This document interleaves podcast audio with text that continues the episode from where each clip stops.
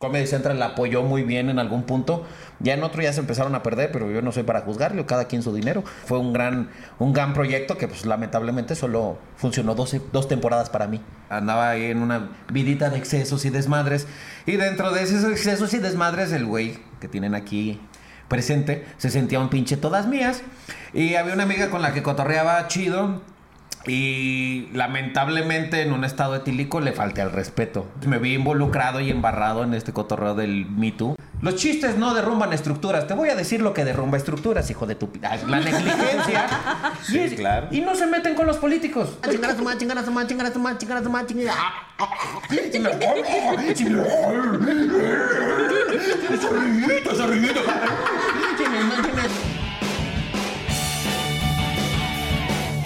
Arrancamos una emisión más del Recogedor 5G.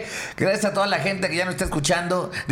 La Barrivedal, gracias, la Barrivedal. Gracias a toda la gente que nos está escuchando en Spotify y la que nos está viendo ahorita en YouTube en este momento. No se muevan y se despeguen porque tenemos un programazo. Tenemos a un invitado que no saben, es amigo mío de la infancia. Desde pequeñito nos conocemos, empezamos nuestra carrera casi, casi juntos, casi, casi como hermanos. Fuimos al kinder juntos con mis, con mis Aurorita, me acuerdo mucho. Un gran pero comediante, humorista, chistólogo, cabronazo. No tiene pelo, pero lo quiero mucho. Ya tiene un chingo de barba. Ustedes lo han visto y lo conocen. Freddy, el regio, está con nosotros. hombre, muchas gracias. Gracias. Eh, qué bonita presentación. ¿Viste? o sea, lo que me mortificó es que me pusieras en tu generación, pero y de ahí para. Hoy, bueno, ¿cuándo inicia eh, el remolino en tu barba. El remolino. No, no, que sí me sacó de pedo. Ah, sí trae un poquito arremolinado. En realidad por eso te invitamos. por el remolino de mi barba. Y qué bueno que es el de mi barba, si no, mira. Ceci a la orden. Nosotros tengo miedo, tengo miedo porque imagínense, de Monterrey, guapo, talentoso, sarcástico. No, no, no. O sea, no le estoy tirando el perro porque otra persona? cada programa es lo mismo. Ceci quiere con la sirenita. Ceci quiere con la sexóloga. Ceci quiere con Tavo Betancourt. Estas son las cinco cosas que no sabías de El Regio. Ah, mm. pinche madre. La número 7 te sorprenderá. Como el niño del oso. Mm. Juanito Prese. Buenas tardes, noches, a la hora que... ¿Qué dije? Que nos, estén escuchando. Muchas gracias. Y tú eres el profesional del micrófono, compadre. Sí. Bueno, eso sí. Ya viste, sí, o sea, los pendejos somos nosotros. Él es el profesional. Lo que pasa es que se dan cuenta los invitados, para los que nos están escuchando en Spotify, y vayan a YouTube y vean el micrófono que nos ponen a nosotros, precioso, divino, ¿no? Pero híjole, Juan Frese sí dice, yo sí quiero calidad. ¿Por qué dice? Eh, eh, Aunque tartamude, quiero Payasito Bolín, el mío micrófono. Payasito Bolín. Qué mal pedo. Aquí dice. Uh, sure. aquí dice. Aquí dice negro. Mi querido Regio, ¿ya cuánto en el humor? Aquí, el mío dice Steren, pero mira, jala igual, ¿Cuánto en el humor? Acabo de cumplir nueve años, hermano. Empecé en mayo, justo en el mesón de la guitarra. Digo, ya había hecho mis pininos en Monterrey, pero jugando a ser comediante. Pero ya de que me decidí a ser comediante y me vine para acá y le jalamos. Aquí fue donde nos, conocimos. Ya nueve años antes de hacer comedia. Oye, y ahorita nos, nos dices, me vine de Monterrey y no sientes así como chin, me hubiera quedado allá porque viste el madrazo que ahora son todos los de Monterrey. No sientes como que te hubiera ido más chingón, te va muy chingón aquí, pero que te hubiera ido más chingón si te quedabas allá? Creo que no, o sea, la forma en la que estoy construyendo mi comedia ahorita se la debo mucho a la estructura que aprendí acá con, con los estandoperos. Obviamente hay una base de respeto para la vieja escuela, por así decirlo. Yo soy yo, yo ni sé cómo cuenta chistes, pero creo que no podría hablar de los temas tan cabrones que hablo sin nada más contar a chistes. Entonces creo que el stand-up me desarrolló de una manera diferente y yo lo agradezco. O sea, ¿consideras que en Monterrey la gran mayoría nada más cuentan chistes? No, hay grandes maestros. Está el maestro Rogelio Ramos, está José Luis Agar, la India Yuridia. Hay cabrones muy chingones que hacen stand-up desde personaje y, desde su propia persona, pues. O sea, válgame la redundancia. No, lo redundante más bien. Cacofónico. ¿Cómo sería, maestro? ¿Caco queco? Sí, sí. Eh, sería la cagué. La cagué. ok, sí. La volví a cagar. Entonces, no, o sea, pero creo que si me hubiera estado en Monterrey hubiera sido más como la conchita. O sea, de, ah, pues me voy aprendiendo chistes. Hay, un margen de error un poquito más elevado porque en Monterrey se consume una cantidad de comedia importante y por lo tanto hay público para todos. Y yo creo que hubiera entrado en mi área de confort si me hubiera quedado allá. ¿Cómo decir ser comediante? ¿Cómo... Si eres como chistosito, como digo, todos dicen, yo, yo, yo que soy humorista y comediante, yo nunca fui chistosito, o sea, yo nunca fui- yo nunca me paré enfrente del salón a contar un chiste ni la chingada, era cagado de pinche desmadroso y todo, pero nunca fui como, ¿quién quiere bailar? Y yo, ¿quién quiere cantar? Yo no, yo ¿Quién no. se sabe un chiste? Así, tu historia de sí fue así. aspecto, ¿no? De No, aspecto. yo era el, el gordito del rincón, güey, que se la pasaba dibujando. O sea, desmadroso yo creo que hasta la... Sí, hasta después de la prepa. Bueno, no, en la prepa fue cuando empecé a desmadrar. Ya entran las hormonas y uno se envalentona. Pero no, güey, era un pinche gordito del rincón. De hecho, era muy cagado. O sea, siempre fui ocurrente y contestona, eso sí. Eh, lo que sí me pasaba es de que de repente la maestra estaba diciendo algo y pues yo siempre estuve dibujando, siempre. Entonces nada más se me escurría una pendejada, la escupía y otro güey me escuchaba y la decía más fuerte y el otro güey se llevaba los aplausos, pero para mí era como... "Eh".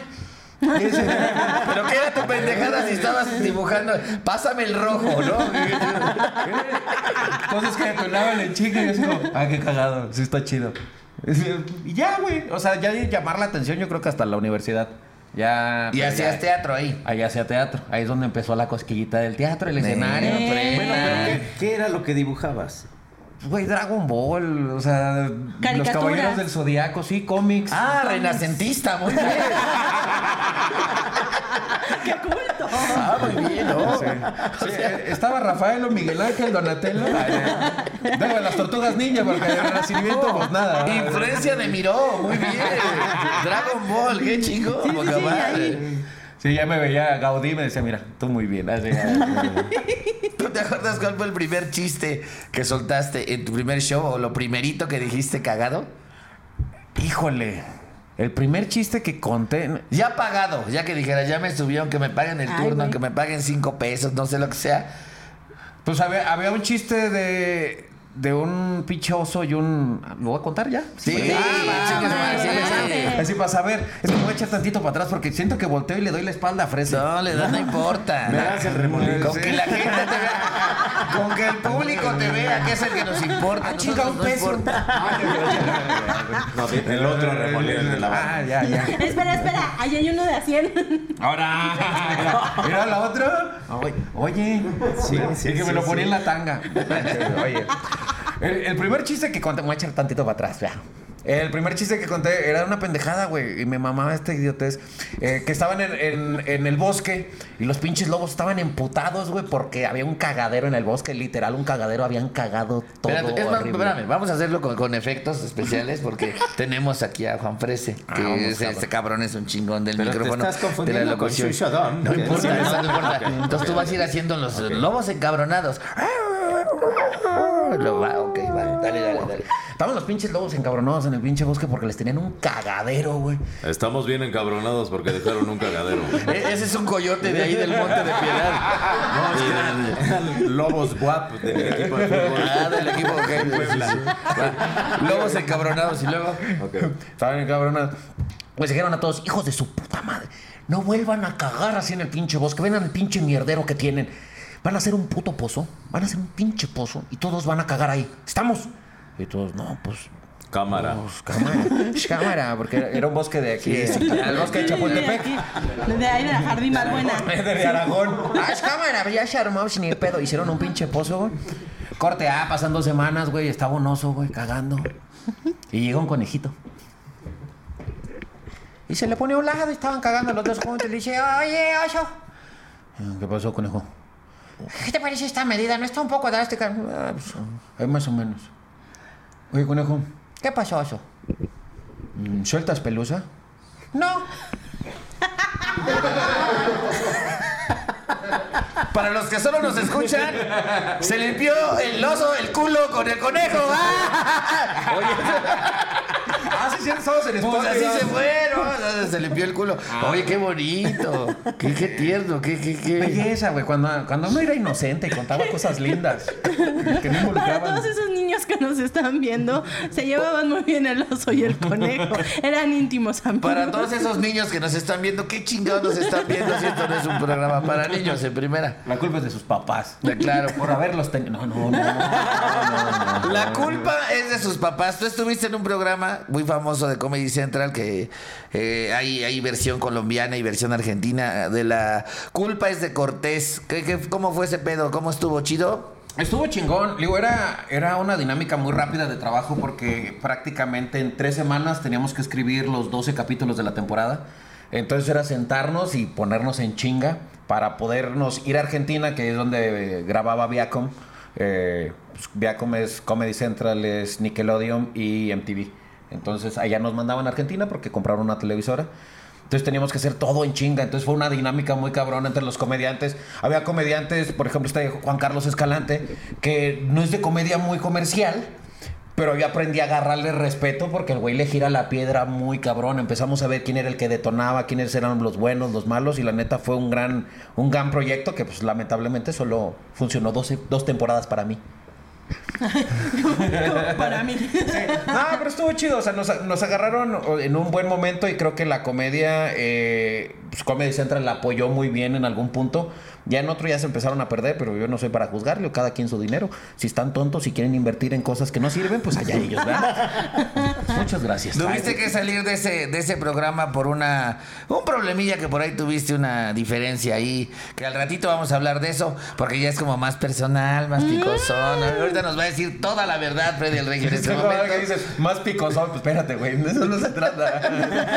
O sea, aquí lo que se trata, ya lo sé que este programa no es como de otra cosa más que de pinche morbo, porque es lo que buscamos, cosas morbosas, por eso te invitamos realmente. Hubieran O sea, invitado al escritor de- del, del metro, güey, a que le pone los titulares. Ese güey sí era, mira, morboso. No, no, pero bueno, es un tema ahí medio, medio, ¿cómo se puede decir? Delicadón de, re- de repente Sí, para un algunos, poquito. entonces mejor no lo brincamos un, un- un poquito, ¿no? Pero Comedy ¿Pero Central. qué pasó? ¿Qué pasó? A ver, No, pero cuéntenme, te cuento, cuéntenme. papi. Ah, no, pero este a mí no me sale Pedrito Sola. Pero este sí le sale Juan José Origel. ¿Cómo entrevistaría a Juan José Origel a Freddy el Regio, mi querido Fresco? Bueno, pues tenemos aquí eh, esta tarde a, a Freddy el Regio. Sí, igualito. Como acabándose de sacar un, oye.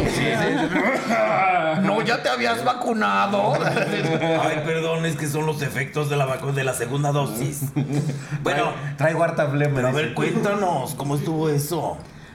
Que aquí mi querido Hugo no quiere decir, pero a ver, cuéntanos, Pues cuéntanos. mira, te- figúrate, figúrate que corría el año del 2017 y tu servidor y amigo, Freddy el Regio, estaba pues ya medio trepadito en un ladrillo, la verdad, andaba ahí en una vidita de excesos y desmadres. Y dentro de esos excesos y desmadres, el güey que tienen aquí presente se sentía un pinche todas mías. Y había una amiga con la que cotorreaba chido. Y lamentablemente en un estado etílico le falté al respeto. Entonces me vi involucrado y embarrado en este cotorreo del Me Too. Bueno, no embarrado porque pues sí la regué, ¿no? Digo, pero hay mucha gente que se asusta porque eh, se imagina un poco más, o sea, pero no. eh, las cosas que pasaron, eh, digo, no estoy diciendo que sea lo correcto, pues es un borrachazo y muchos de ustedes lo han hecho este pedo de, dale, ven, despídete bien, jálate para acá. Y- Ay, típico. Sí, ¿Tampoco sí. me vas a dejar así? Al ratito me va a doler un montón. No, si aplican, si aplican el irá, irá, irá, irá. ¿No ¿ves te vas a eres? despedir bien? Irá, te estoy hablando, despídete chido. Irá, irá, luego no te, luego te cotizas, te andas cotizando, así. En esta ¿Qué mesa dicen? somos- Ya dejan su diablo y ya, y ya se despiden bien de ti. Sí, sí, sí, ya sí, ok. No, no, no, a mí se despiden con todo y diablo, entonces. Los cuernos por delante. Entonces eh, sucedió esta situación. Como pueden ver, somos cuatro personas en esta mesa y si ustedes nos están escuchando, yo sé que hemos normalizado mucho el acoso y lamentablemente cometí un error muy cabrón que afecté a personas y terminó repercutiendo en mi carrera, pero pues yo lo agradezco porque eso ayudó a que yo me bajara de mi ladrillo y pues poder continuar con mi carrera de una manera más tranquila y pues poder solventar las cosas, ir a terapia y arreglar este problema que pues a final de cuentas con él lastimé a mucha gente. Pues Entonces, mira, es de caballeros reconocer y este, pues es lo que nos íbamos a saltar, pero pues, Pepillo Origel, él Claro, quería saber, claro. él quería Que saber aparte te voy toda a la decir, no cualquier hombre dice, la cagué y lo voy a, me voy a dirigir por el buen camino y voy a corregir el momento, ¿no? Y eso, y no cualquiera lo dice, ¿eh? No cualquiera tiene los pantalones de decir, Y es ¿sabes que sí es feo, Va. por ejemplo, yo que me acosan mucho las mujeres a mí. Claro. Sí es un problema que yo vivo muy cabrón. La señora así, cómpreme un tamalito y ay, bueno, ay, ya. ay, bueno, ya. Con harto, harto chile, con harto. Oye, pero vámonos a, vámonos a la comer. Regresemos, regresemos un poco el tiempo hacia, hacia la comedia, mi querido. También eres de Monterrey, hacías teatro, eres arquitecto, Soy arquitecto. eres arquitecto de profesión. Ejercí seis años. Y valió luego, madre. ¿qué pedo ya el, el arquitecto ya? Eh, eh, Es que sepa que eh, cuando se toca el escenario no hay vuelta para atrás. Esa es la droga más divina del chingado mundo. Entonces, No, no, también la... ok. la droga más divina que no te acaba el tabique. Así. que no, te destruye nada. Está muy cabrón. Entonces, cuando empecé a hacer eh, teatro, dije, no mames, esto es lo mío. Y en algún punto, pues tuve que empezar a construir. Pues, estaba construyendo, estaba haciendo mi tesis, estaba haciendo todo el pinche desmadre. Y dejé de hacer teatro seis meses y me entró la eriza bien duro. Y en cambio, cuando me cambié, o sea, cuando ya me puse a trabajar chido, empecé a hacer mantenimiento integral y no di- diseñaba, no construía, solo pintaba y hacía impermeabilizaciones y cosas así. O sea, eh, o sea, era albañil, Freddy el Regio. Prácticamente, o sea, te dedicas al mantenimiento Sí, integral. pues, sí. práctico. Maestro albañil, pues, dilo Exacto. como es, dilo Ah, no, así. pues, es que sí. que no te dé pena, o sea, No, no me da pena, o sea, pena robaré que te caches. Claro. Así. tú- Sí, sí, continúe, maestro. Gracias. Maestro. Continúe, maestro. y, y no pasó nada, no pasó nada sin que, si no construía, si no diseñaba, no, pero con la del teatro sí no pude, entonces regresé a teatro, hice una temporada, bueno, hice dos temporadas de una obra que se llama La Suma de Nosotros con el maestro Popo Torres, que en paz descanse, y dije, si triunfo en esta pinche obra de teatro, ya la chingada, lo mío es el escenario. Pero empezaste haciendo teatro serio, este. No, empecé con comedia, empecé pastorelas, cotorreitos así. O sea, pero siempre comedia. Sí, siempre comedia, o sea, se me daba. Uno es pendejo, o sea, pero de los pendejos chidos, no de estos pendejos, bueno, también de los otros, pero ya me compuse, ya les dije, estoy yendo a terapia. El caso es de que empecé a hacer drama con el maestro Popo Torres, con esta Ofelia Redondo, y me empezó a servir, y fue como, yo podría vivir de esto. Voy para México, porque en México se hace teatro. Sí, nadie lo consume, se hace teatro. Y yo me voy a la capital. dijiste. Exacto, y agarré mi cajita de huevo bachoco. Claro. Mi sombrerito y, y- y mi tacate. Y ahí venía yo. Y en tu el asador. camión, sí, mi asador. no, la, la parrilla del, del- del ventilador, güey. Así nomás, vámonos con esa alarma. Y ya me vine para acá y estuve dos años, literal dos años, valiendo pura. Sí. Feo. Feo. Entonces, pues ahí es donde conocí a Hugo. Él también estaba valiendo, pero por otras cosas, ¿no? Ah, es cierto. Pues sí, estábamos- todos estábamos en una etapa de, de, de arranque, ¿no? Sí. De buscar un crecimiento. Creo que fue, Como también fue- 2009, fue una 2010. etapa bonita. 2011. Ah, O sea, acabo de cumplir 10 años viviendo en Ciudad de 2009. México. Eh, pero sí, el primer año pues, anduve trabajando gratis para Telehit, anduve haciendo pinches más, pues así. Ahora, Porque sí saben, ¿no? Luego la gente los ve en la tele y dice, ah, no, este güey tiene dinero. ahora. Ah, es- eso, no- eso nadie de nosotros aquí lo hemos hecho. ¿No? ¿Que el dinero o decirlo? no, no hemos hecho dinero, chavos. Pero el caso es que estuve trabajando ahí, anduve haciendo comercialillos y pendejadas. Y pues al- en algún momento fue tanta el hambre que en inicios de 2012 yo regresé para porque me fui a Monterrey con pues para pasar fechas con mi familia.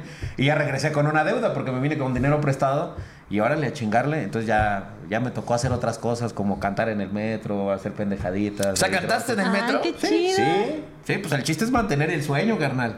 Ah, yo no sabía eso, que habías cantado en el ¿Tocas metro. instrumentos? Pues la guitarra más o menos, digo. O sea, ¿Y cuál cantabas en el metro? ¿Cuál? Las mismas tres, güey. ¿Con Las cuál piedras te rodantes. a la gente? Las, piedras, rodantes. rodantes. eh, ¿Cómo se llama?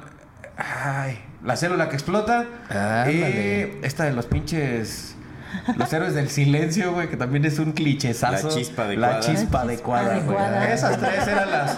Eran las que siempre sacaban Oye, para la ida y oye, vuelta. oye, ¿nos regalarías un pedacito? ¿Nos regalarías un poco de tu arte? oído que la noche. Estamos haciendo la soda. Ceci, ahora no le dijiste. A ver, hazle. A ver, hazle, a ver, hazle, no, Porque ya pues todos es ya que- Es que yo hacía esto. A ver, hazle. No, pero ya sabemos que tú sí automáticamente vas a cantar. Pero no, porque vamos a cantar.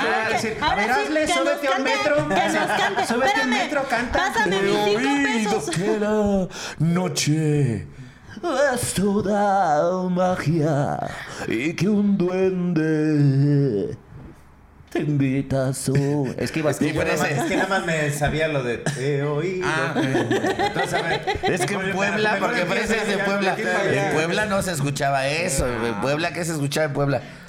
¿Qué es lo que quiere la nena? Ah, sí, ah, ¿Qué hace? No, pero ¿Qué va a pedir la princesa? es que en serio solo me sabía eso. He oído que la noche. Ah, sí te sale, ¿eh? Sí. Sí, es como Bumburi de Cholula, sí, sí. Sí le sale. Cholumburi. Cho- Cholumburi, Cholumburi, está chingón. Y de ahí del metro, ha sido experiencia chingón. Yo alguna vez canté en un micro, pero la verdad es puro desmadre, o sea, nomás de con un cuate ahí. ¿Pero cuál cantaste? No, me acuerdo. Pero no, neta, no me acuerdo. Pero ¿Y porque si eran que rolitas esas de Gwendolyn y de cositas así. Ah. ¿No, ¿Nunca escuchaste Gwendolyn? Ah, güey. yo- Eran viejitas de mis tiempos. A pesar de estar lejos, tan lejos de ti. A pesar de otros Esa besos. canción es quizás preciosa. Gwendolyn. Ahorita una que otra señora rojita que nos escucha ya se le pegó el calzón, te lo juro, de- oye- oyendo mi voz, te lo juro. ¿Qué dijo? Ah, Eso no, no, no, no, no, oyendo mi voz. Por eso. Ah, Por que le eso. está diciendo que dice el caballero que una mujer se deleitó con su dulce voz y se le metió al calzón. Eso dijo el caballero. dije una mujer. Bueno, sí. Dijo un caballero.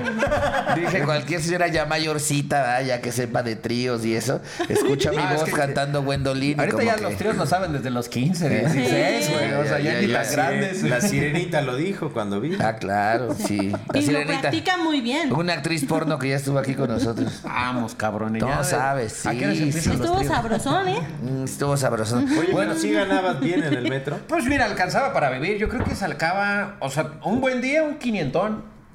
dijo 500. No hablemos de dinero. No mencionamos cantidades. Sí, es que vino este Tavo Betancourt, la, la voz de Badabun. Este, y empezamos Yo a hablar de. Betancourt. Sí, exacto. Y empezamos a hablar como, no, que sí, que cantidades. Y yo bien propio. Pero no hablemos de dinero. Sí, sí, uy. No hablemos de cantidades, porque es de muy mal gusto. Entonces ahorita ya dijiste que ganabas 500 pesos. No hablemos No de de- dinero. no. Es que es de buen gusto no, no, decir no, que a una señora se le mete el calzón al escuchar tu voz. Eso sí es de buen gusto. Claro, por supuesto, ese es de muy buen gusto. Y luego de ahí, Y luego de ahí, pues ya llegué al mesón de la guitarra, güey. Que pedí chance como comediante en el mesón. Y Paquito Faro, que anda allá en Cozumel, saludito. Me dio. Me dio- tiktokero ahora. Ahora tiktokero, mi compadre. Me dio quebrada, entro ahí a- al mesón de la guitarra en febrero de del 2012 y en mayo Romina, la cajera, dice, no, pues sabes qué, yo ya no voy a trabajar de cajera, me largo. Y le digo a Paquito, no me chance de la caja. Y dice, no mames, eres arquitecto, pero tengo hambre. Entonces ya me dejó. No, lo decía porque aquí no hay que hacer mezcla, aquí hay que hacer cuentas y la chingada. Por Tú eso que te eres dijo tú arqui- no. Tú que ¿qué eres te arquitecto, ármate unas administración de cuentas. ¿Mande? Tú que eres arquitecto, ármate unas cuentas. Construyete una autoestima y lárgate de aquí. ¿Pero por qué quieres estar en la caja? Es que está junto a la cocina y tengo hambre. Y ahí entre que estabas en la caja y te subías a hacer tus turnos de comedia. Exacto. Entonces ya me daban primero el, eh, compartí turno con Camorrita, también que en paz descanse mi carnal. Y ahí nos daban la media hora, 15 y 15, órale, chinguense. Y luego ya empezamos a desarrollar más comedia, media hora, y luego ya fuimos al horario nocturno, que en el horario nocturno era o sea, el de cierre, de comediante, era el de las 12 de la noche, entonces era muy cagado, porque me bajaba del escenario y me iba a cerrar cuentas. Entonces, pues no había terminal wireless, y llegaban y voy a pagar con tarjeta, y se asomaban y... Ah, chica, tú no eres el que estaba arriba yo.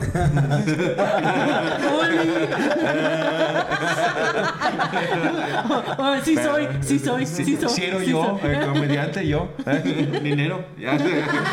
Sí, güey. Entonces. Es que arriba del escenario cuento pendejadas y en la caja cuento dinero.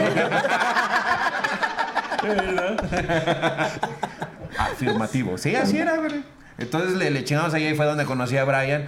Y tenemos un camarada en común, un carnalito, Carlos López el Chevo. Que Carlos López el Chevo tiene una virtud que el vato es muy despegado de los horarios. Entonces, el vato llegaba 15 minutos tarde, bueno, iba a llegar 15 minutos tarde y me hablaba. Súbete tú, ¿no? Súbete tú, ¿no? O sea, sí estás ahí, ¿no? Sí. Sí, sí, aquí estoy, Chevo. Oye, güey, no, no, dile a Paco que, que ahorita llego, güey. Tú súbete, güey. Súbete 15 minutos, güey. Súbete para que, te- para, para que, para que te hagas 15 minutos, güey. Ah, Espera, bueno. ¿dijiste Carlos o Sammy? ¿Eh? Carlos que- es, es parecido. Es lo mismo, pero más flaquito. Ah. Y la boca más grande. Y la boca bastante, mano. Entonces, ni lánzate, güey, no hay pedo, güey, no hay pedo, güey. Y tú, ya, no, unas chelitas, no, unas chelitas, no. chelitas, no. Porque nomás llegaban las cheves, güey. O sea, yo me aventaba 20 minutos, este güey se daba 10, güey, llegaba, cobraba y se largaba yo. Yo quiero hacer eso. Ah, sí. Y, y los codos somos los regios. Yo, "Sobres, chevito. Saluda a mi compadre. Era buena banda. De esa camada estábamos el Chevo, estaba Freddy, estaba Camorrita, el buen Camorrita. ¿Conocieron a Camorrita? Sí, claro. Héctor Torres Camorrita. Hay algunos videos, yo creo, de él en, en- en YouTube, yo creo, por ahí. Sí, Habrá videos de sus rutinas. Muy buen escritor, muy chingón. En sí lo íbamos a invitar al programa, pero ves que se murió. Entonces ya no lo vamos a poder invitar. Porque No, pues y le además dio- ni existía el programa. Ah, sí, sí. No, deja tu pinche vato, o sea, también. O sea, ¿Cómo se le ocurre morirse Sí, al se cabrón ofreció, cuando se íbamos a hacer este programa? Güey, el pedo de morirse es que nomás con que te mueras una vez, güey. Ya con eso. Ya, ya, con ya, eso. ya, Y ya, te ya. dura para siempre. Pero eso sí no le va a volver a pasar ya. morir, no, ya no. le va a volver Bendito a pasar. Dios. Sí, bendito Dios. Pero muy chingón, la verdad es muy chingón. Estaba, ¿quién más estaba? El Pepe Pelo, el que hoy es Pepe Pelos, que era Pepe Márquez, pero ahora es Pepe Pelos, Pepe Jackson, ya, ya sepa la Pepe chica, ya, ya. Ajá, nombres. todas sus Pero no, ya, ah, Paulino, ahora es Paulino, ¿no? El de la Casa de las Flores, que ya vino también. También. La Pau. La Pau. ¿Quién más estaba? Bueno, Rafa Romero, el, el maestro, El pero. maestro Rafa Romero, el payaso Yom, eh, Osvaldo Salinas, Osvaldo Ajá. Serrano, eh, Le Chicharé. César. López, había una buena César banda. López. Sí, había raza de, chido, de comediantes que se armaban las tertulias en los camerinos. Porque yo creo que eso también es algo chingón entre comediantes que después de los shows, pues agarra uno un poquito, un poquito. No, porque Ay, creas que. tantito. Tampoco creas que hay un chingo, pero la, la cervecita, ¿verdad? Se, se nos da porque es que luego uno baja muy muy excitado, Claro. tiene que relajarse, te avientas unas chevecitas y luego ya te hace muy empanzonado y te avientas un tequilita y luego se te calienta la garganta y dices, "No, tráeme un whisky." Claro, por Y luego dices, "No, ya güey, no será mucho revoltijo." Entonces, quítale el agua mineral, dijo Cantinflas. Sí, y vámonos para adentro. Oigan, ¿a ustedes todavía les tocó esa parte de estudiar estando? O sea, o ustedes sí son de los que no, a ver, yo lo sé decir y yo voy a decir mis pendejadas libremente, o ustedes todavía lo estudiaron. Yo en lo particular no estudié, no recomiendo que no estudies, no recomiendo que no estudies. Yo, yo no lo estudié porque pues mi tirada en realidad no era quedarme en la comedia, o sea, mi tirada era de no, yo soy actor y yo voy a regresar al... Yo soy arquitecto de mi propio escenario. Sí, ya. todo pinche, todo pinche Pablo Neruda. No, ¿es de, es de Neruda? No, es llamado Nervo, no, sí, llamado Nervo. El caso es que mira, uno todo tengo déficit de atención, creo que ya lo están notando bien cabrón. Eh, el pedo es ese de que jamás Bueno, pensé que me iba a quedar. no tanto como el dueño del mesón de la guitarra. Ah, no, No, no tiene déficit de atención que mientras estaba en el escenario ya nos chingaron aquí la cuenta. A ver, así. Yo había Cuatro ponido- meses se fueron así. sin pagar, pero este güey fue un éxito. Aplaudieron al irse. así. Dice, oye, güey, no mames, te fue bien mal, se fueron cuatro mesas. Dice, no, güey, pues, se fueron sin pagar. Ya, basta. Qué horror. Bueno, ¿ha- ¿había algún, algún chiste, alguna rutina que siempre te pedían? Así que dices, no, siempre. Era la famosa mía, la, la. ¿Con esa me identificaban? Hay dos. Uno es mi- el chiste. Bueno, te identifica, me hablo en pasado como si, como si tu carrera ya hubiera valido verga. No, no, o sea, que te pidan, una rutina que te pidan, que te. Así, que- poquito sí he valido ver. No, no, para nada, para nada. Lo amigo. que es, lo que es. No, pero creo que, o sea, hay dos rutinas que, que se me llega a pedir mucho. Una es eh, el, el sexo anal. Tengo ahí una rutina de unos... Muy cultural, muy cultural. Muy cultural. Y la otra es un chiste que, pues, de un dominio público que es el gangoso tartamudo. Eso es el buenísimo. gangoso tartamudo que ya tiene sus añitos. Que me da un chingo de risa porque me dicen, ese chiste es de Teo González. Y le digo, sí, y de Platanito, y del norteño. y de- Ah, porque eh, te tienes que pelear. Yo soy de los que se gancha, o sea, pero escojo uno. Escojo uno, porque normalmente hay gente que dices, con este no voy a razonar, pero le voy a poner un chingazo. Bonito. Porque luego, güey, haters que nomás, ah, estás bien pinche feo. Ok, ¿y eso en qué afecta en mi comedia? ¿O con qué, qué chingados? O sea, ok, estoy feo, va. Pero, o sea, de la nada, así de... Güey, dedícate a lo tuyo, no hables de Andrés Manuel. Yo, Ay, hijo de tu puta madre. Pues dile al güey que se dedique a lo suyo y deje de hacer comedia todas las mañanas, hijo de su pinche madre. Y se emputan, güey. ¿Desde cuándo acá nos volvimos fans de los políticos? Estamos de la chingada. Pero sí, creo que el gangoso O tartamudo- defensores, más que fans, defensores. Sí, güey, está bien cabrón, no poder, o sea, Y luego todavía dicen, ahorita le hablas mal al presidente porque tienes libertad de expresión. Pues, ¿qué esperabas, güey? O sea, que metieran a todos los comediantes en la tele. No, no. Y lo no. más fregado es que a ese político que defiendes, a ese líder que defiendes, tú y tu familia y tu estado económico y tu vida le vale una reverenda longaniza. Tres kilómetros de La pepino verdad, y pero ahí están los pinches, este. Bueno, pero ya este también es otro tema, ¿no? Sí, Como no, no, bueno, gangoso vamos. madre, los Vamos con el chiste del El gangoso tartamudo. sí. No, vamos con el sexo anal. Eso es muy bonito. Vamos con el sexo. Es que con el sexo anal es que es gráfico y estamos en Spotify, pero va el gangoso tartamudo. Eh, tengo un camarada, un amigo, un carnal. El güey es mi brother, güey. Es- De ese güey, mi confidente. Dices, pero el vato tiene un problema, el vato es gangoso y tartamudo. Y le va a la América. Nah, no es cierto, Dios no castiga tanto. El vato nomás es gangoso y tartamudo. Un día tenía un problema con mi señora, le hablo por teléfono. Y el vato me contesta.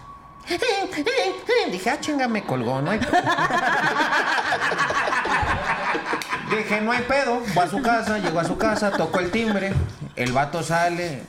Y le digo, oye, güey, tengo un problema, güey. Mi mujer me pega, me tira de la cama, me quita la quincena. Hace 15 días, güey. Hace 15 días se fue de vacaciones con su jefe y ahora quiere regresar así como si nada. O sea, güey, sí la amo, pero no estoy pendejo, güey. ¿Qué hago? Y me dice el vato, Si mi esposa, mi esposa, mi esposa, mi esposa, mi mi esposa me hace eso, yo que tú, yo que tú, yo que tú, yo que tú, si mi esposa me hace, si mi mi esposa, si mi esposa, si mi esposa, que se ponga, que se pongamos, si mi mi esposa me hace eso, yo que tú la mandaba chingar a su madre, chingar a su madre, chingar a su madre, chingar a su madre, si si si si si mi esposa, mi esposa me hace eso, yo que tú la mandaba a chingar a su madre, chingar a su madre, chingar a su madre, mi mi mi mi mi mi ¡Chavito! Si mi, si, mi, si mi esposa me hace eso, si mi esposa, si mi... Ay, filósofo, filósofo, nos vamos a meter en problemas con papito. Si, si mi esposa me hace eso, yo cuando la mando a chingar a su madre, chingar a su madre, chingar a su madre, chingar a su madre, chingar Si mi... Si mi... Si mi, si mi esposa me hace eso, yo cuando la mandaba a chingar a su madre, chingar a su madre, chingar a su madre, chingar a su Si mi esposa me hace, si mi esposa, si mi esposa me hace, yo cuando la mandaba a chingar a, chingar a chingar a su madre. Le digo así, güey, pero a ti se te hace fácil decirlo.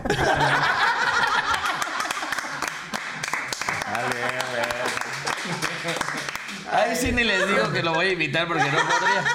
Ni me manda, ni me manda, ni me manda. Ahí sí no podría. Oye, No, no, que- no, no, no, fíjate que, digo, sí conocía este chiste que me encanta, pero creo que ahora sí te llevas, en- estás en mi número uno. Ah, muchas gracias. no, no, muchas- qué, qué, qué joya, verdad, qué joya.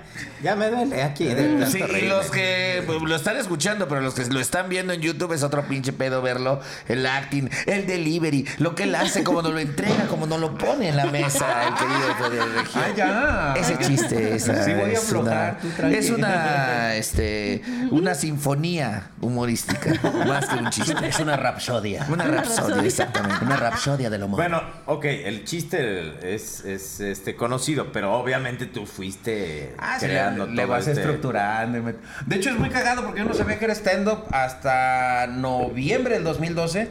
Yo me fui y me presenté, iba a ver un programa que se iba a llamar Stand Up el Reality. Ya voy como pendejo, güey. Porque pues, no podía ir de otra manera, porque esto no se quita.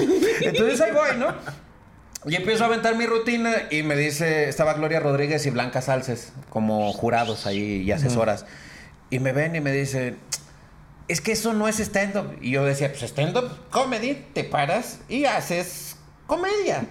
Porque pues uno traduce literal, no tenía el conocimiento de que había lineamientos y reglas en cuestión de que era comedia observacional, comedia de, de autor y todo este pedo. Entonces yo avento mi rutina y me dicen, mira, vamos a hacer esto.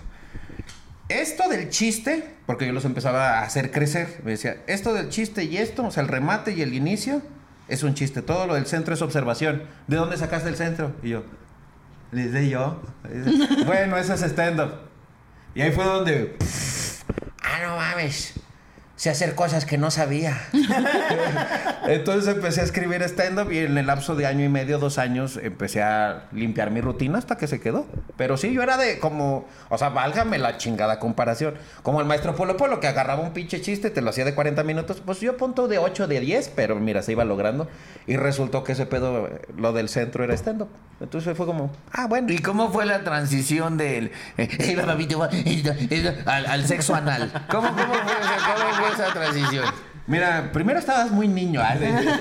y luego ya llegas con tu novia y le dices, Ahora sí te voy a hacer una sorpresita. mira, haz como que te agarran los tobillos. No, sí. Así, asco, sí, haz como que bostezos, hijas. No, no es cierto, no. Eh, eh, siempre fui, de- o sea, siempre fui morbosón desde, desde la Y verdad. nosotros como programa de los ochentas, ay, qué Freddy, ¿verdad? ay, este Freddy. Sí, pero vamos a las así, vamos al reporte del tiempo. eh. Señora bonita que está en casa. Así ya, cortándome todo. Oye, eh, empiezo a hacer una estructura bastante sin querer. En aquel entonces había un chiste de de cómo ligar a las morritas. De este pedo de que estaban las morras del otro lado del antro y, güey, no mames. ¿Qué tiene, güey? No mames, es que estamos viendo a ver quién saca a bailar a la gorda, güey. ¿Qué, güey? Que quiero saber quién saca a la gorda. Yo saco a la gorda. ¿Tú sacas a la gorda? Sí, güey. Y ya se acerca el vato. Y dice, oye, gorda, sácate a chingar tu madre. Entonces, teníamos, estaba ese chiste y lo empecé a hacer crecer. Y cuando lo empecé a hacer crecer, llegué a la parte del faje. O sea, que llegas a la casa de la morra y te le, acercas y avientas esta frase que todos los hombres hemos dicho. De, ¿qué? ¿Me vas a dejar ir así? Ay, así como. Y las morras saben cómo, güey. O sea, ya traes tu pinche gotita traicionera, ¿eh? O sea, Ay, ¿qué es eso? No, espérate, le está saliendo un dientito al diablo, hija de tu pinche. Porque- Entonces, a partir de ahí ya me voy a lo del faje.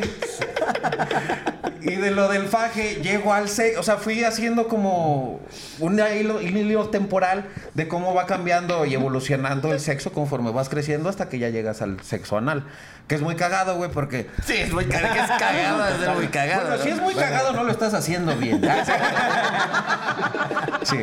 Les, consejo, les aconsejo edemas. No, es cierto. Sí, porque, mira. Oye, entonces. Eh, empezamos. Qué horror. Empecé a hablar de este pedo: que las mujeres, ninguna mujer que se jacte de ser una dama te va a pedir sexo de manera directa. No. Te va a soltar una indirecta. El problema es que si no entiendes, no coges, güey. Y no todo el día, todo el mes. Entonces, pe- se ponen más, sí, güey, son más rencorosas que cachondas, aguas, ¿eh? El problema es que las premisas siempre son muy amplias. Otra vez voy llegando a mi casa, está mi chava y me dice, gordo, quisiera probar algo nuevo. Y le dije, aquí afuera se pusieron unos tacos. Mamalones. No, gordo, en la cama. No los traemos, no hay pedo. No, gordo, tú y yo. Está bien, nada más no me chingas mis papas. Gordo, ¿lo que quieres? Hacerlos, hacer los tacos. Ay, sí sabes. Claro que sé hacer tacos, cabrona, soy mexicano. Y se enojó, güey. Le voy de pendejo. Dije, pues uno piensa rápido. Dije, está enojada. Y al rato va a tener hambre, deja voy por los tacos, ¿no? Y fui por los tacos. Llego a la taquería, le digo, primo, te cargo una orden de pastor, una bistec, una de suadero, un arroz con huevo, frijoles, gelatina de frambuesa, una papa asada, dos gringas, dos campechanas y una coca light. Me dice el güey, oye, no mames, es un chingo de comida, güey. ¿Traes antojo? Y yo, no, mi morra, güey. ¿Pa tanto? Y yo, sí, güey. Y ya le empecé a contar. Y me dice el güey, oye, ¿y no querrá coger? Con los tacos. Entonces empezamos a derivar en este pedo hasta que empecé a contar cómo es que ella ya me pidió el, el cuchiplanche, ¿verdad? Por Ya. el camino de lodo que le decían. Por el segundo piso. sí, por la chit pussy. Por la terracería mojada. Sí, claro, sí. Entonces, te digo, empezó la pinche evolución hasta ahí.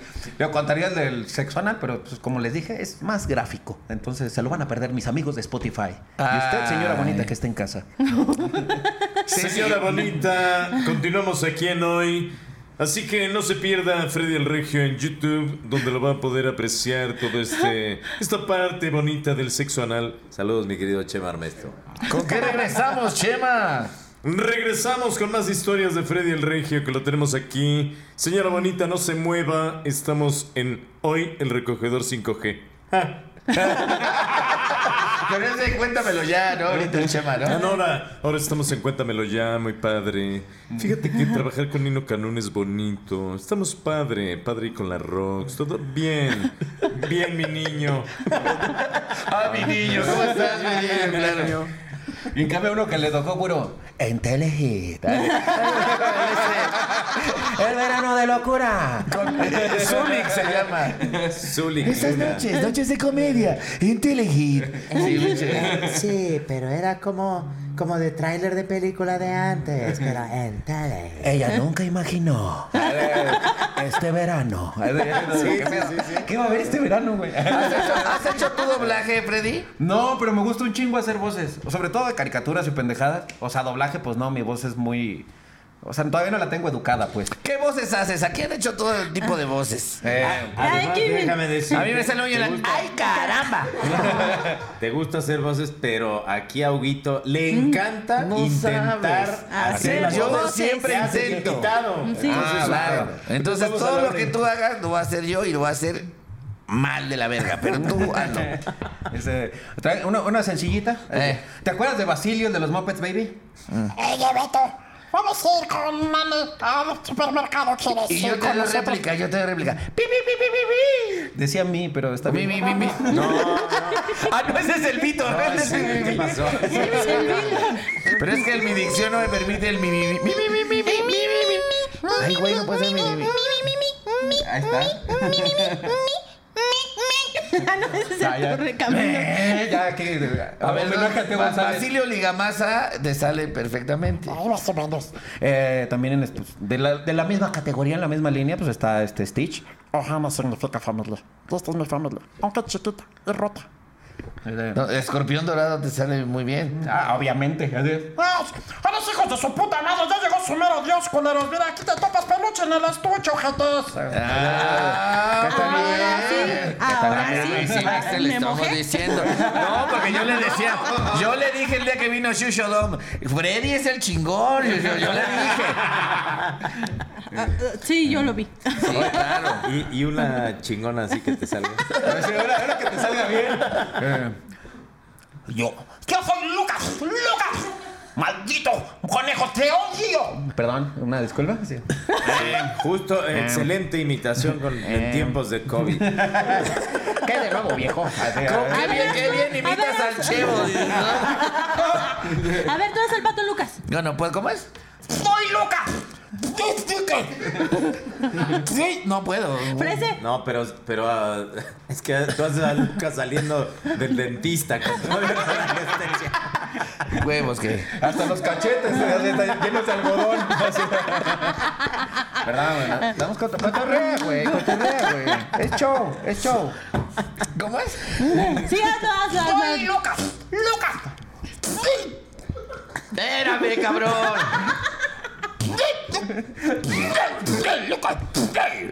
Ay, no me sale. Hablando de sexo anal. No, una de esas y termina salpicado, compadre.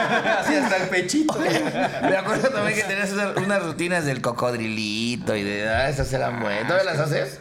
Sí, fíjate, algo muy chistoso del cocodrilito es que lo rescaté porque pues estuve grabando varias rutinas eh, para la cadena Comedy Central y también para Distrito Comedia. Entonces hubo mucho material que se grabó y pues se graba y lo dejas de contar. Pero ese chiste desapareció, o sea, nunca... O sea, nada más me lo salté. Entonces ya lo traigo para la nueva temporada, te decía. Así dije, ah, chinga, yo contaba este. No sé si te pasa que de repente es como que estás checando tu rutina o algún audio, un video y dices, ah, no mames, ¿por qué dejé de contar ese chiste? Está bueno. Bueno, Sí. así me ha pasado ya varios, entonces ahorita traigo ahí un rematch de varios. eh, porque pues mira, en la pandemia he escrito muy poquito, he escrito como 35, 40 minutos, no es tanto. Pero pues mira, más lo que... Ay, pues perdón. Uy, perdón, Rosa, te Yo me retiro. No, Sí, sí, sí. O sea, Este, tienes 40 minutos nuevos. ¿Cuánto, cuánto tiempo tienes de material entonces ya? Son, o sea, si junto todo el material, lo que se ha grabado... O eres como Pepe Pelos que dijo que él tiene un show para el lunes, otro para el martes, otro para el miércoles. Uno para políticos, otro para niños, Sí. otro para transvestis, otro para señoras, otro para dejadas, otro para dolidas. Si agarramos todo el material, lo que se grabó en Comedy Central, Distrito Comedia, los dos especiales, han de ser como unas seis horas de material. Silencio en la sala. Eh, Ese silencio se hizo seis ahora sí, horas. pau- Ahora sí, pausa ahora sí, dramática. Pausa Ahora, dramática. cabe mencionar que la, la- los primeros, la primera hora y media. Que las primeras cinco horas y media no son muy buenas. Ah, no, tú dijiste cuánto tenía. No, ¿Quieres cantidad servía. o precisión? Es que seis, seis son un chingo, ¿no? Sí, pero te digo, la primera hora y media, no, las primeras dos horas yo creo eh, son chistes alargados. O sea, sí trae mucho de lo mío, pues, se construye, pero las primeras dos horas que construí son, son chistes, las otras cuatro horas sí son de, de puro stand-up. Ahora sí, que valga la expresión su pinche madre. Ay, su pinche madre. Oye, ¿y el humor para dónde crees que vaya ahorita? ¿Cómo ves el humor? ¿Cómo ves a las, las nuevas generaciones? Hace poquito fui a ver a- al hijo de un amigo que me habló para... Bueno, que ahí me lo topé más diera la bien. pensión, bien raro. No, porque anda haciendo stand-up ya su chavo y demás. Y fíjate que fui a ver un open, este, y mu- muchos chavitos, están muy, muy chamaquillos ahora se Sí, suben, ahorita ¿no? chavitos haciendo stand-up y mis chavitos nada más se secan.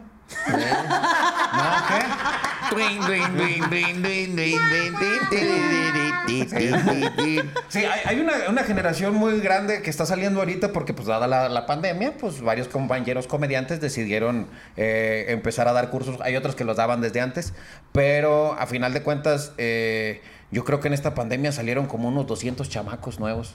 ¡Ah! Sí, o sea, obviamente la, la- comedia va a terminar depurando algunos por manera injusta y otros por muy justa. Pero sí, salieron como, yo creo que unas 200, 250 personas sin problema. Pues sí, yo nada más, nada más yo armé dos cursos de 12 personas, o sea, de 6 personas cada uno. Entonces ya estamos hablando de que hay compañeros que ya llevan, dan cursos de 12, 15 personas. Hicieron tres esta pandemia. Entonces sí hay una, una generación bastante amplia que viene empujando. Y ahora que me preguntas, ¿hacia dónde va la comedia? La comedia tiene que adaptarse a, a las nuevas necesidades. Digo, había mucha crueldad en la comedia. O sea, entiendo este punto que hay una generación de cristal y no es una generación per se porque hay gente de 40 que chilla igual que unos de 12. Entonces no es una generación, es como un momento de quiebre, un momento de rompimiento, porque hay gente mazapán y putita que no vale. Ay, ay, ay, ay. No, Fallas técnicas.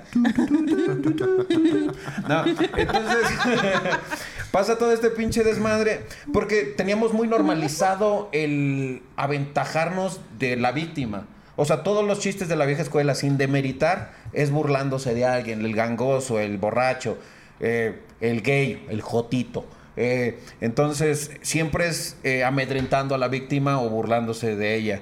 Y creo que eh, en el momento en el que nosotros nos ponemos a atacar a, quien está arriba, nos estamos haciendo un poquito responsables de eso.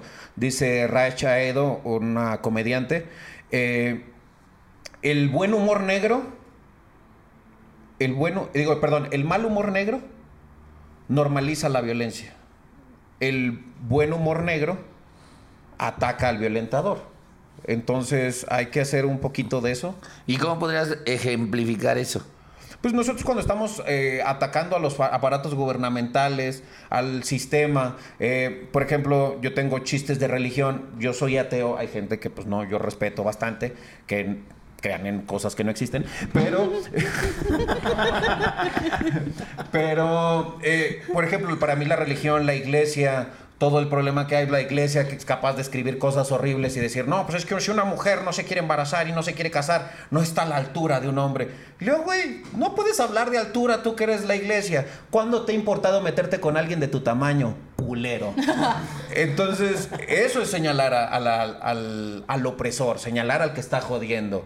Eh, por ejemplo, dada las circunstancias y los problemas en los que me metí, tuve que ir a terapia y empezar a reconstruir quién chingados era, de construirme. Eh, y así pude entender que soy, pues, en cierta medida, un opresor y un agresor, y eso es algo fuerte. Pero también es una forma en la que puedo darme cuenta que si tú quieres dejar de ser machista, Digo, si tú quieres dejar de ser alcohólico, dejas de ir a la cantina, pero si quieres dejar de ser machista, México es la cantina. Nosotros normalizamos ese pedo. Entonces empezar a hacer las analogías pertinentes y los chistes pertinentes para poder atacar y desnormalizar que todo esté tan jodido. Porque es muy chistoso que se estén quejando de una generación de cristal. La, los pendejos de la generación de piedra. No mames, güey. A mí mi maestro me escupía en la cara y yo no lloraba. Pendejo, no te tuvo que haber escupido en la cara nunca. Ah, No. No te tenía que haber jalado de las patillas. No, te tenía que haber jalado del cabello, Fresi. No, de las patillas era el padre Maciel. Ah. Pero No las jalaba, nada más me las ponía en los ojos. Así yo. Pero por ejemplo, ya te diste cuenta cómo, eh, voy a sonar muy poético, pero viste cómo sigues siendo arquitecto porque construyes, deshaces. Y te has todo. reconstruido a ti mismo. Exactamente. Ay, no Has reconstruido tu propio tejido. Y aparte, puse otros cimientos para seguir creciendo. Ah, ya, ya, ya, ya. Pero fíjate, por ejemplo, hay una pendejada y esta, eh, esta frase eh, me- la, la escribí y es algo que tengo y es muy mamador, pero lo tengo que decir. Que uno vive de hacer chistes y los chistes son frases diseñadas para hacer reír. Y los diseños son perfectibles. Entonces, si una frase diseñada para hacer reír, que es un chiste, el chiste es perfectible. Entonces hay que estarlo puliendo constantemente para precisamente no estar jodiendo a la gente, no estar jodiendo al oprimido. Gracias. Muy bien. no, Bueno, no, no, no, a ver, ok. Después Eh, de, lo que es Freddy y este otro, el, eh, poeta, este Casimiro, el de me siento muy contento, me siento muy feliz de mi banda el mexicano. No, yo no había escuchado No, no. palabras Me siento tan- muy contento. Este mero. No. Sí. Bueno, pero entonces, en esta parte del humor negro, ¿dónde quedan estos chistes de, pues, no sé, que... eh, De esos que te gustan, Prese. Sí, de- exactamente. De humor ¿no? negro, de los que O- hacen Así, por ejemplo, este, no sé, por decirte, de, de qué número calza un paralítico? ¿De Rodada qué? 28. ¿no? O sea, ¿Dónde queda esta parte? Eh, tenemos que, o sea, también tenemos que asimilar y tener que dentro, dentro de nuestro criterio. que- Como cuando decían, había un payasito en un, en un camión, creo que cuando llegaba y decía, quiero pedirles cooperación porque mi hijo no, eh, no tiene un pie. Tiene dos y necesita un par de zapatos. Que no mames. No soy pendejo. Belleza. O sea, mamadas así, ¿no? Sí, no, pero es que se pueden hacer chistes como eso porque no estás hablando de una víctima en específico, solo estás haciendo un ejemplo en general. Digo, por eso eh, está bien aprender a dividir, por eso no te puedes emputar por un meme. Señores, no se emputen por un... No sean así de pendejos. Puedes hacer chistes que quieras a partir de que la víctima sea... esté en una constante de irrealidad o que parta de una premisa falsa. Por ejemplo, estaba un chiste que está el doctor, la señora está dando luz. ¡Puje, señora! ¡Puje, señora! Y la señora. ¡Más fuerte, señora! ¡Más fuerte, señora! Y sale el chamaco y el. El, el ginecobstetra lo agarra, ya ves que los cargan como si fueran pescados, así recién. Lo encontré. No mames. Pez espada para tomarse la foto. Sí, sí, sí. Foto para el Face. Y el hijo de su pinche madre lo deja caer y lo empieza a dominar.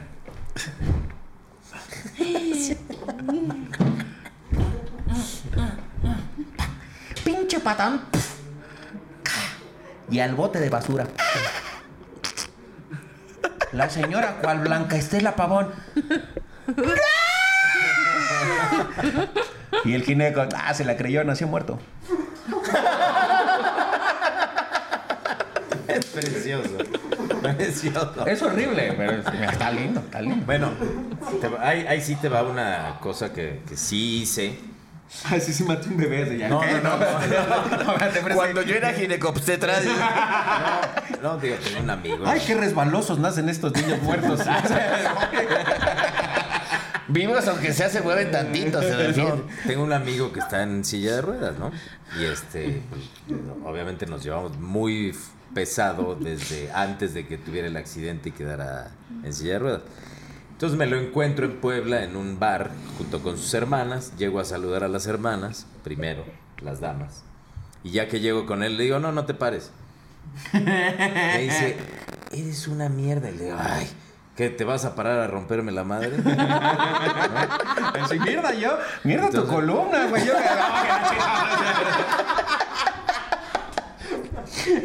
Sí son mierdas, sí son mierditas. Pero es que esos chistes, digo, puta, o sea...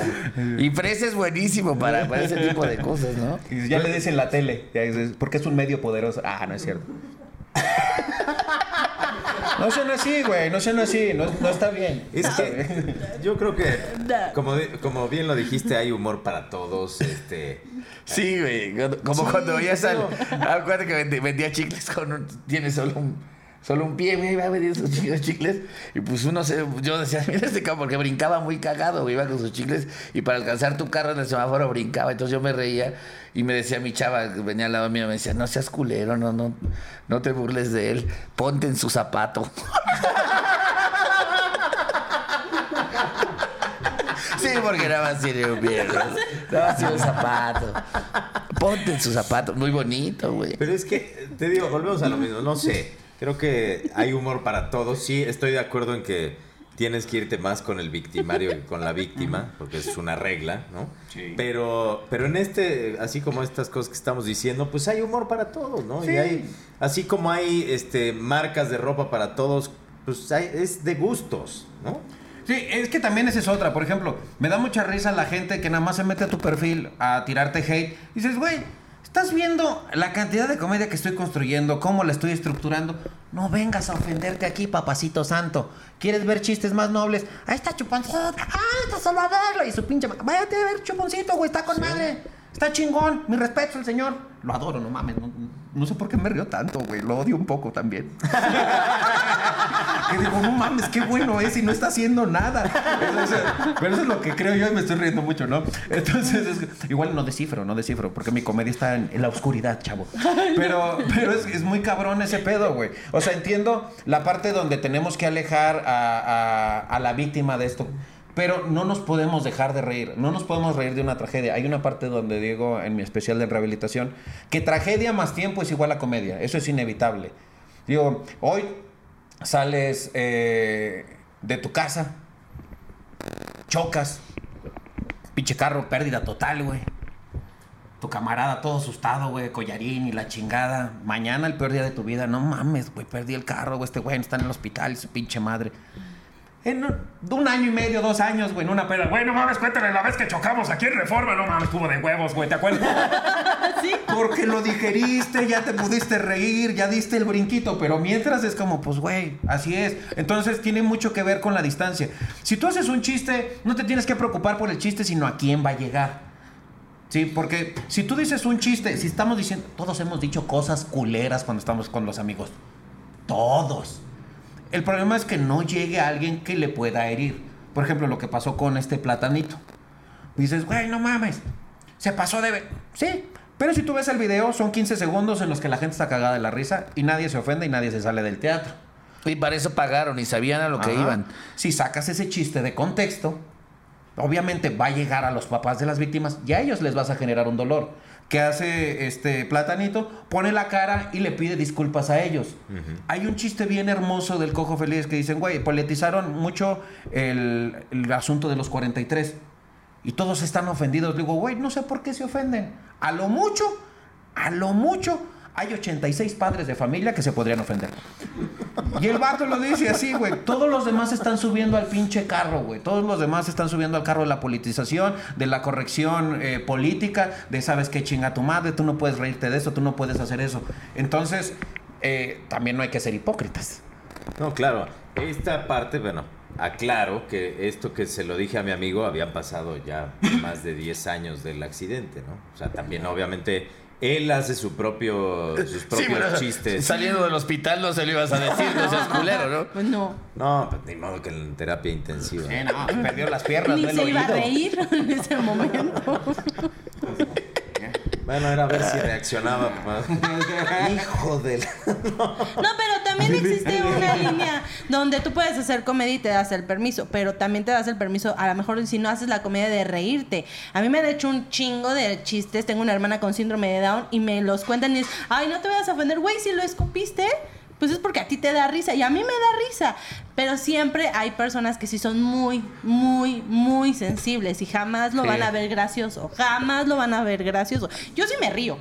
Yo sí me río porque digo, güey, no lo está atacando, es un chiste general y es como muchos comediantes han hecho chistes de personas que están en silla de ruedas, de personas que tienen retraso mental o por ejemplo los que tienen los tics, etcétera, etcétera.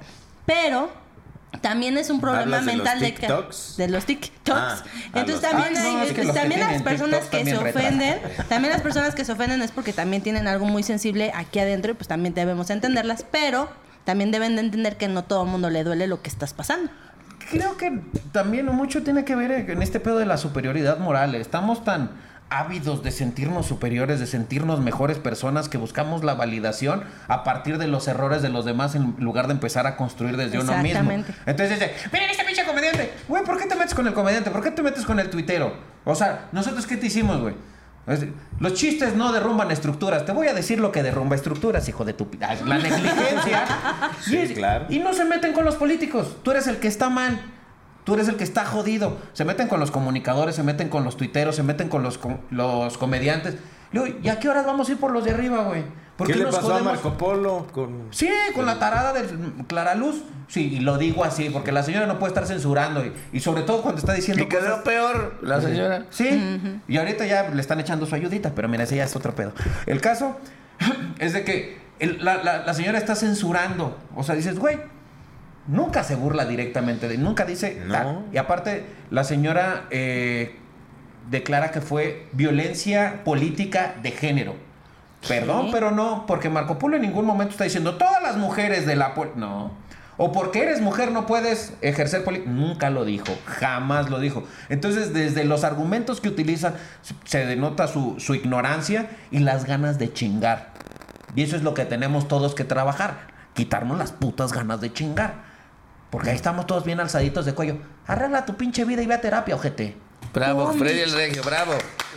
Entonces, tu cierre de campaña, digo, tu cierre de campaña. Este, ¿qué En viene, mi Benito Freddy? Juárez no va a faltar nada. ah, no, estaría bien. Oye, ¿y cuándo, eh, digo, ya, este, ahora en tu nueva etapa de, Político, de coach, de coach de vida? Motivacional. Porque digo, el look ya lo traes. Sí, nada más me faltan unos sacos culeros, güey. Y decirle a la gente que puede ser rica Yo te por voy a nada. llevar a donde Freddy Muñoz, con Freddy, Freddy Muñoz está muy cabrón ahorita. Eres pobre por tu culpa. Y lo, no mames, sí cierto. Sí soy, sí, Sí soy. No, eres pobre porque pagas conferencias de 700 pesos a pendejos, cabrón. Güey, se me bajó el azúcar. Ya. Sí, dígame. Eh, ¿Qué sigue? Pues nada, estoy ahorita siendo empírico. Eh, estamos a punto de llegar a los 52 capítulos. Ya estoy a punto de cerrar el año con empírico. Tengo el se va a hacer o no se va a hacer, la carnita asada. La carnita asada. Eh, pues, es un programa en el que es una carnita asada, o sea, no se platica de nada. Que pero vi la semana pasada, pero no pude, pero voy a ir. Voy a ir. Un día dice, porque así Voy me trae. No, así me sí voy a trae". ir. Dice, no, somos carnales, pinche reje, la chingada. Hugo, Hugo, me estoy muriendo, necesito sangre, Hugo. Ay, pinche regio, no ha visto mensaje, cabrón, es el 2022, güey. la- Me al rastro, ahí hay mucho. No te vayas muy lejos. Los jueves que grabamos aquí con mi querido Hugo, de repente le marco para decirle, oye, voy a llegar más tarde, oye, este me puedo estacionar, oye, lo que sea. O aunque sea para saludarlo, para mentarle la madre, lo que sea. Nunca contesta el señor. Ay, perdón, amiguito, no lo vi. No, compadrito, perdón. Bueno, al menos ustedes tienen su número de celular. Ay, ay, ay, ay, ay, pobrecita. Ay, doña Marga López, ya va a llorar. Y ese tipo de gente es la que se queja en Twitter. Pero ha sido un gusto y un placer, un orgasmo humorístico tener aquí a Freddy el Regio con sus cátedras de buen humor y con sus, sí, sus propuestas políticas para su, su próxima superación personal. lanzamiento como político, diputado, este alcalde o no sé qué chingados, pero que con mis antecedentes, una de esas me agarra Morena y me manda para Guerrero. No es cierto. sangre, sangre de, de líder sindical, sí tiene mi querido Regio. ¿Y sí? ¿Y sí? Y también tienes un gran talento y de verdad es un gusto y un honor que hayas estado con nosotros aquí en el Recogedor 5G. Un aplauso para Freddy el Regio. Gracias.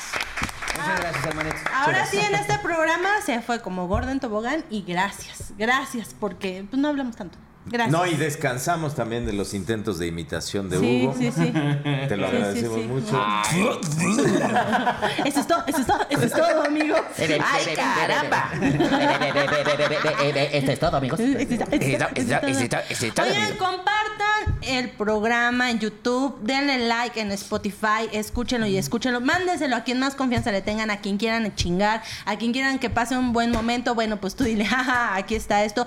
Síganos en nuestras redes sociales, por favor, de cada uno. Y obviamente recuerden que tienen que darle like y suscribirse, si no, no cuentan. Y sigan al Regio en sus redes sociales. Denle like. ¿verdad que Denle, le- denle like para que seamos Denle más like. familia en este hermoso canal. Y recuerden que este programa es público ajeno a cualquier partido político. Queda prohibido el uso para fines distintos a los establecidos en el programa. Ay, muy bien, Freddy.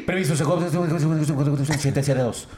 ¿Ok? A mí me pueden buscar en cualquier red social como Freddy el Regio, Freddy con una sola D, soy comediante, no estilista. Nos vemos la próxima. El recogedor 5G. Así Gracias. pues- Así pues, Dios te salve María llena eres de gracia, el Señor es contigo. Adiós, Freddy el Regio, bravo. ¡Eh!